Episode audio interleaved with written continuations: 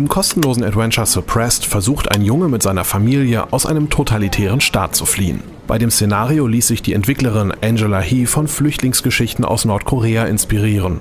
Die Familie des Jungen will die Feier zum 30. Geburtstag des Führers nutzen, um das Land zu verlassen. In den düsteren und doch farbenfrohen Jump-and-Run-Leveln muss der Spieler die dazu nötigen Gegenstände aufstöbern, beispielsweise eine Wachuniform, Helfer überzeugen und anderen Flüchtlingen helfen.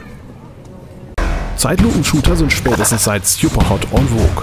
TikTok Bang Bang lässt dem Spieler gerade einmal drei Sekunden, bevor er von einem Truck überfahren oder von einem Roboter zerquetscht wird. Um der Gefahr zu entkommen, muss er genau im richtigen Moment die Zeit anhalten und die auf ihn zustürmenden Vehikel abschießen. Entwickler Dejoban Games hat hier einen sehr pointierten Ego-Shooter entworfen, der sich zahlreicher Elemente aus dem Vorgänger Drunken Robot Pornography bedient. Die Spielzeit ist mit knapp zwei Stunden kurz. Über den Editor lassen sich aber auch eigene Stunts entwerfen. Auf Steam ist der Shooter für 10 Euro erhältlich. Wer nicht abwarten kann, in No Man's Sky durch ein schier unendlich großes, prozedural generiertes Universum zu fliegen, kann schon jetzt die pixelige Low-Resolution-Abwandlung Norman's Sky kostenlos spielen.